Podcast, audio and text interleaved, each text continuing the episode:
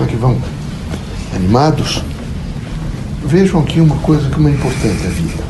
Todos os dias vocês têm que atentar para os chamamentos existencial, consequentemente vivencial. Vocês têm que buscar é, ouvir, ouvir esses chamamentos, decodificá-los e, na medida do possível, tentar entendê-los. Eles às vezes são difíceis, eles vêm com a dor, eles vêm às vezes com uma agressão, eles vêm às vezes com uma linguagem de uma terceira pessoa, eles vêm às vezes com um telefonema que bateu errado, se bateu errado, né, para ver se vocês têm suporte, se vocês não são agressivos com as pessoas mais velhas, que às vezes erram. Ele vem, por exemplo, com a afeição das pessoas que vocês encontram nas ruas. Vocês olharam e, quem sabe, nesse momento, chame a atenção de vocês. Então é preciso aqui, nesse decurso de vida terrena, um nível absolutamente ilativo, de ilações. Possam fazer ilações. Absolutamente de, de comprometimento com a vida de vocês, com a evolução de vocês, mas uma relação assim, de humildade, de paciência, de compreensão, de espírito público, de poder de renúncia.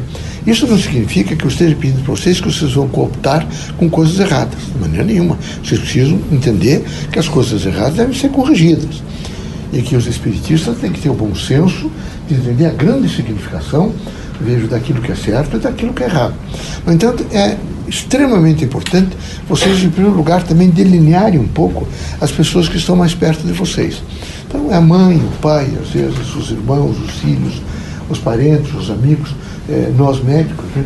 nós temos, evidentemente, um, um, grupo de pessoas que de nós, de mensagem, de comunicação, é? de, de palavras positivas para que eles possam sair dali, pelo menos, com maior entusiasmo pela vida, porque eu ando extremamente preocupado com essa falta de entusiasmo pela vida. É uma falta de entusiasmo, porque as pessoas estão cabisbaixo, entristecidas, angustiadas, deprimidas. Vocês têm que rapidamente assumir esses chamamentos todos.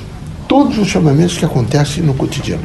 Assumindo esses chamamentos, vocês vão saber o que é que eles estão dizendo. Estão dizendo agora, estão dizendo cautela, espírito público, renúncia, né, boa vontade, saiba ouvir, porque às vezes vocês não sabem ouvir, é preciso saber ouvir. Tenha paciência, não julgue. É horrível ficar sempre julgando os outros. Deixe o poder judiciário que julgue, vocês não julguem. Sejam criaturas lúcidas.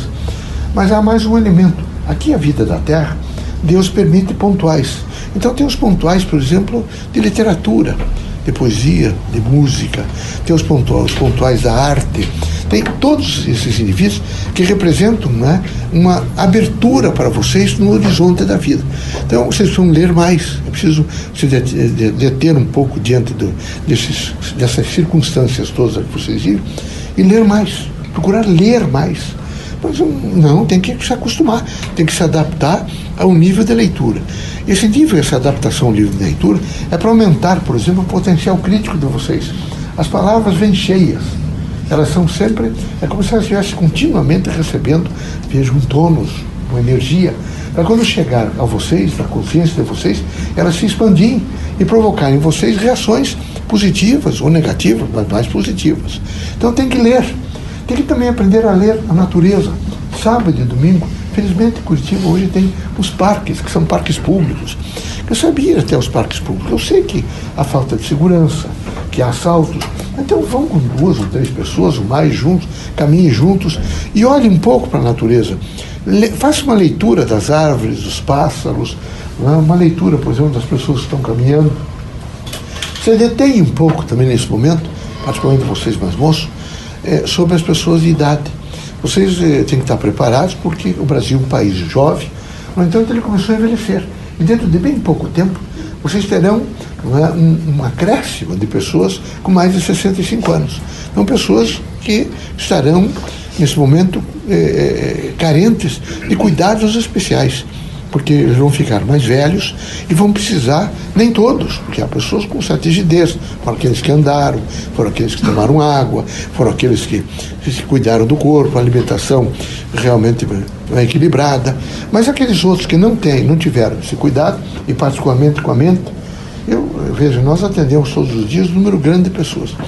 Eu vejo que os pobres Eu, eu tenho uma clientela de, que vive embaixo de marquise, de viadutos. Mas eles não estão vitimados. São raros os que se aproximam de alguém e contam a história de vítimas. Não.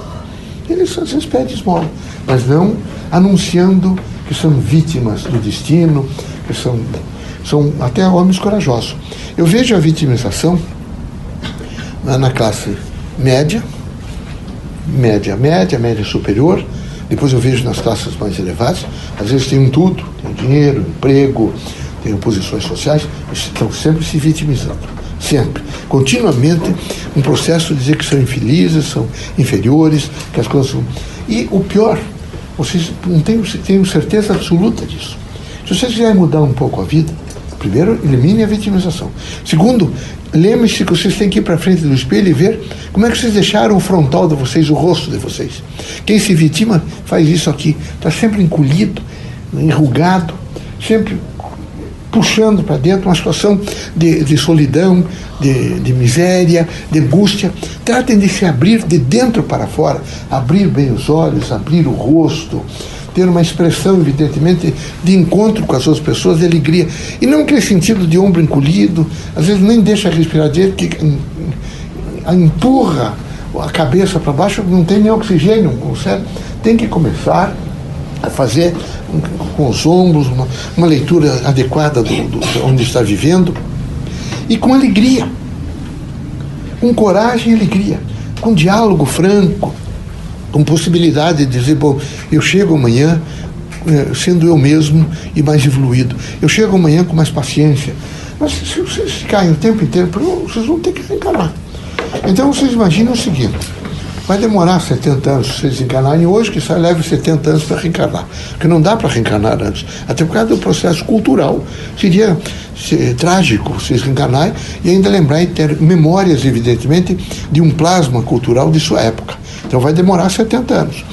Mas em 70 anos, se vocês, é, passando as agruras da terra, não melhoraram dessa vitimização, não vai ser, evidentemente, em um ano, dois anos, que vocês vão vencer os 70 anos. Vocês vão reencarnar, quem sabe, em situação um pouco mais difícil, que vocês aprendem a consolidar em vocês o poder do quê? De persistência, de paciência, espírito público, de renúncia, e particularmente a coragem. Então tratem de fazer isso não é castigo. Deus não castiga ninguém. É no, no fluxo, evidentemente, de frequências universais, cada um entra naquele fluxo de frequência e vai reencarnando, porque Deus não está com uma varinha, não. Agora você vai lá para o Paraná, você vai lá para a Austrália, você fica na Argentina, seria, seria horrível isso. Não, isso é um fluxo. Veja, se vocês têm selecionadores de grãos de café para saber o que está mais, o que está úmido, o que está seco, vocês imaginem a composição do universo, o que representa. Então é uma seleção natural extraordinária. Desencarnados, nós vamos imediatamente ser selecionados e ficamos junto daqueles que mais nos assemelhamos. É em torno dessas pessoas nós vamos ficar. Então é preciso, desde já, fazer o treinamento do bem, o treinamento da esperança, o treinamento da fé, o poder, evidentemente, de saber suportar as coisas. E vocês que são religiosos têm o poder da prece. Nos momentos difíceis, utilizem a prece. Façam a prece não é, de dentro para fora. Utilizem os recursos do aprendizado que vocês tiveram, dizendo a vocês mesmos: eu vou dizer essas palavras que eu tenho certeza que são cartas que eu estou encaminhando, mensagens que eu estou encaminhando a um poder do bem que vai me responder.